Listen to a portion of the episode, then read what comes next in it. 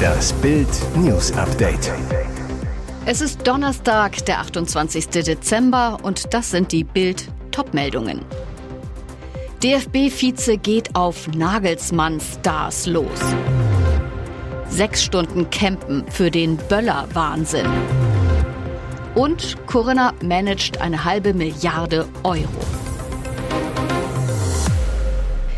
Deutliche Worte vom DFB-Vize. In einem Interview mit der Hannoverschen Allgemeinen Zeitung und der Neuen Presse schaltet sich Ralf-Uwe Schaffert beim aktuellen Kader der deutschen Nationalmannschaft ein, kritisiert, es wäre mal an der Zeit, das spielende Personal radikal zu wechseln.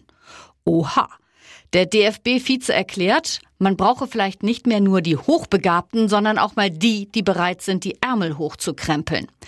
Seine deutliche Kritik an den DFB-Spielern erklärt er außerdem so, weil ich doch bei einer nicht ganz geringen Anzahl der zurzeit tätigen Spieler das Gefühl habe, dass man meint, vielleicht mit 85 Prozent des möglichen Einsatzes auf dem Platz auskommen zu können. Nennt er Namen? Ja. Schafferts Kritik richtet sich zum Beispiel an Josua Kimmich vom FC Bayern. Er werde immer wieder als Führungsspieler genannt. Schaffert, den Beweis ist er bisher schuldig geblieben, auch im Verein. Doch nicht nur gegen Kimmich holt Schaffert aus. Der DFB-Vize kann die zum Teil unterschiedlichen Leistungen von Ilkay Günduan im Verein und der Nationalelf nicht verstehen. Demnach könne man auf die Idee kommen, hat der jetzt seinen minderbegabten Zwillingsbruder geschickt? Das verstehe ich nicht. Es sind Szenen, wie man sie sonst nur kennt, wenn Apple ein neues Telefon auf den Markt bringt. In Berlin-Weißensee startete gegen Mitternacht wieder der Feuerwerksverkauf. Einige Pyrofans warteten sechs Stunden auf Feuerwerk mit Campingstühlen. Die Schlange auf der Berliner Allee in Berlin-Pankow reichte gegen Mitternacht über mehrere hundert Meter. Teilweise rückten die Feuerwerker mit Campingstuhl, Sitzkissen und warmen Getränken an, um die Zeit so bequem wie möglich zu überstehen.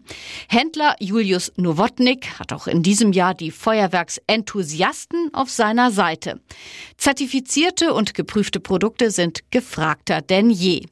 Der große Trend geht auch in diesem Jahr wieder zur Feuerwerksbatterie. Einmal angezündet, bieten sie, je nach Größe, mehrere Minuten an atemberaubenden Lichtspielen.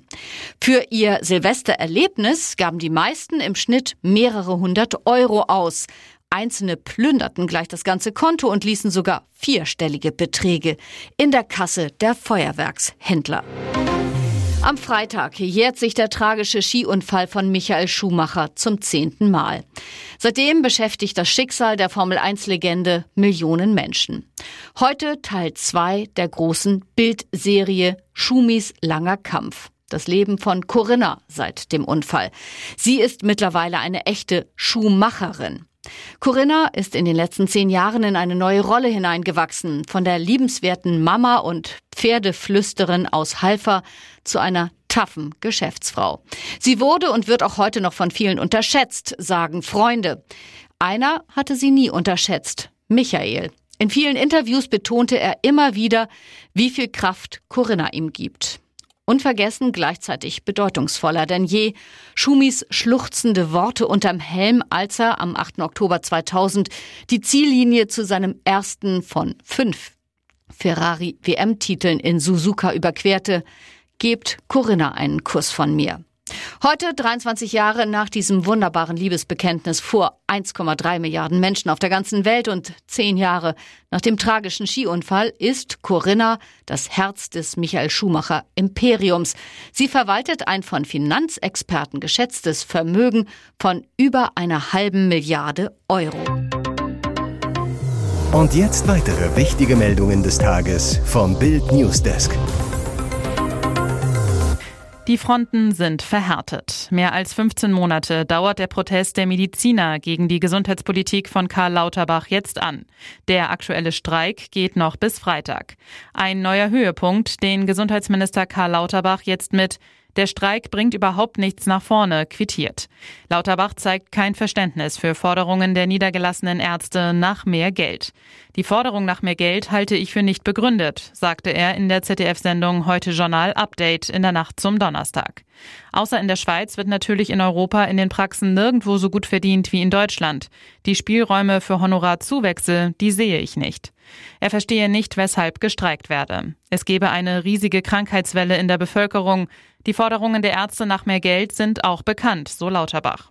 Ärzteverbände haben dazu aufgerufen, Hausarzt- und Facharztpraxen bundesweit zwischen den Jahren geschlossen zu halten. Die noch bis Freitag geplante Aktion ist Teil der Kampagne Praxis in Not, die von mehr als 20 Verbänden unterstützt wird. Lauterbach will sich mit den Hausärzten im Januar zu einem Krisengipfel treffen, um über die beklagte Überlastung und die Bürokratie in den Praxen zu beraten. Die Praxen brauchen bessere Arbeitsbedingungen, brauchen weniger Bürokratie. Das Geld muss auch gerechter verteilt werden, sagte er im ZDF. Aber einfach mehr Geld in ein System zu schütten wie in der Vergangenheit, was nicht wirklich gut funktioniert, diese Lösung haben wir einfach zu oft praktiziert. Die wird nicht im Vordergrund stehen, sagte Lauterbach weiter. Er drehte monatelang in Deutschland ohne Anna Maria, Bushidos geheimes TV-Projekt. Der Rapper hat einen neuen Job, etwas, womit sie nie rechnen werden. Was bisher niemand wusste und Bild exklusiv erfuhr, Bushido hat heimlich ein neues Format gedreht. Nicht etwa über sein Leben in Dubai mit Ehefrau Anna Maria und den acht Kindern. Seinen neuen TV-Job macht er allein. Back on Track, Neuanfang mit Bushido, ist der Arbeitstitel einer Doku-Serie, die Anis Ferici, so Bushidos bürgerlicher Name, in den vergangenen Monaten in Deutschland drehte. In dem Format soll Bushido anderen Menschen bei ihrem persönlichen Neuanfang helfen. Eine Produktionsquelle zu Bild. Der Inhalt der Serie ist, verschiedene Menschen mit verschiedenen Problemen zu begleiten und sie ein wenig zu motivieren und stabilisieren. Bushido der Problemlöser. Auf Bildanfrage wollten sich weder die Produktionsfirma Konstantin Entertainment noch Bushido zum TV-Projekt äußern. Bushido hat selbst den großen Neuanfang gewagt. Er trennte sich 2017 von seinem früheren Förderer und Clanchef Arafat Abu Chaka, trat später als Kronzeuge gegen ihn vor Gericht auf. Im vergangenen Jahr ließ Bushido außerdem seine Heimat hinter sich und wanderte mit seiner Großfamilie nach Dubai aus. Auch beruflich gab es einen Neustart. So trennte er sich von dem ehemaligen Bildjournalisten Peter Rosberg, mit dem er als Partner unter anderem den Podcast Backstage aufgenommen hatte und an einer neuen Doku-Serie gearbeitet haben soll. Jetzt der neue TV-Job und die Starthilfe für andere.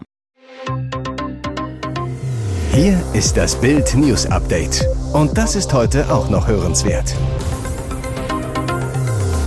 Das Köln aus von Steffen Baumgart. In Bild spricht der Kulttrainer exklusiv über die emotionale Trennung von seinem FC. Während des 44-minütigen Gesprächs geht er durch seinen Urlaubsort Saalbach hinter Glemm in Österreich. Wie man Baumgart kennt, immer unterwegs. Auf die Frage, ob er das FC aus schon verdaut habe, sagt Baumgart, so schnell geht das nicht. Eine Station wie Köln werde ich nie wieder haben. Ich habe hier und vorher in Paderborn in den letzten sechseinhalb Jahren so viel erlebt, das reicht für ein ganzes Trainerleben. Außerdem, es war eine gemeinsame Entscheidung, dass wir uns trennen. Das ist mir wichtig. Wir hatten nach 16 Spielen nur 10 Punkte. Das war nicht das, was ich als Trainer haben wollte. Ich habe alles probiert. Baumgart nach dem Aus. Als erstes habe ich meine Frau Katja angerufen. Sie hat geweint. Sie wusste zwar, wie es in mir aussieht, aber sie kannte nicht die Endgültigkeit, die aus der Situation entstehen konnte. Haben Sie auch geweint? Baumgart, da noch nicht, aber als ich später Sprachnachrichten von meinem Trainerteam bekam, habe ich auch ein paar Tränen verdrückt. Dieser Verein macht was mit dir. Wer glaubt, dass er sich diesem Verein widersetzen kann mit allen seinen Emotionen, das geht nicht. Mein Herz wird immer beim FC sein, umso mehr tut es weh. Das komplette Interview lesen Sie auf Bild.de. Ja, ist doch schön. Nachdem Olli Pocher traurig sein Herz ausschüttete, tut dieser Anblick besonders gut. Er strahlt und seine Ex Amira Pocher auch. Die beiden trafen sich am Mittwoch zum Geburtstag ihres Sohnes. Der jüngste Sohn von Olli und Amira wurde am 27. Dezember drei Jahre alt. Ein Ereignis, das die eigentlich zerstrittenen Eltern wieder zusammenbringt. Und wie man in Ollis Instagram Story jetzt sehen kann, verlief das Wiedersehen ziemlich gut. Torte anschneiden beim Kindergeburtstag überstanden, schreibt Pocher. Sie hält ein Messer, er berührt ihre Hand. Hoffentlich war das Messer wirklich für den Geburtstagskuchen bestimmt. Sieht nach Spaß aus. Zuvor hatte Bild erfahren, dass Olli am Mittwochmorgen aus Miami mit dem Flugzeug in Frankfurt gelandet war, mit seiner Ex-Frau Sandy Meyer-Wölden und ihren Kindern im Gepäck. Wie schön, dass der Geburtstag so reibungslos verlaufen ist und Olli wieder lachen kann. Ich will, dass Frauenhass der Vergangenheit angehört. Das sagte Rapperin Katja Krasavice, als sie voller Stolz den Glamour Award für Woman of the Year entgegennahm. Die ehemalige DSDS-Jurorin veröffentlichte danach kurz vor Weihnachten selbst, wie sie von einer Instagram-Nutzerin aufgefordert wurde, sich etwas anderes anzuziehen. Die Reaktion der 27-Jährigen und ihrer Community darauf preisverdächtig. In einem kurzen Clip hatte sich Katja in einer hautfarbenen engen Hose auf dem Boden geregelt, wobei sogar kurz ihr Intim-Piercing durchblitzte. Für eine Frau namens Veronika war das offenbar zu viel. Sie schrieb, es gibt manche, die deine Outfits ein bisschen zu freizügig finden.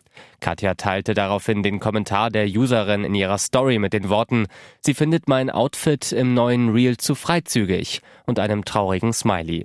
Sogleich sprang ihr ihre riesige Community zur Seite. Ist das ein Scherz? Kann doch jeder machen, wie er sie möchte. Oder lassen Sie sich auch vorschreiben, wie Sie rumzulaufen haben? fragen Katjas Follower unter anderem.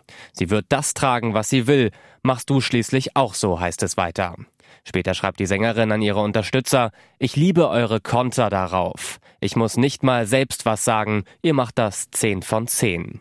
Volltreffer, denn Krasavice war in ihrer Jugend in Leipzig jahrelang gemobbt und für ihre Freizügigkeit beschimpft worden. Aber sie blieb sich treu und wurde so als Sängerin und Influencerin berühmt. Heute ist sie Selfmade-Millionärin, ein Vorbild vieler junger Frauen.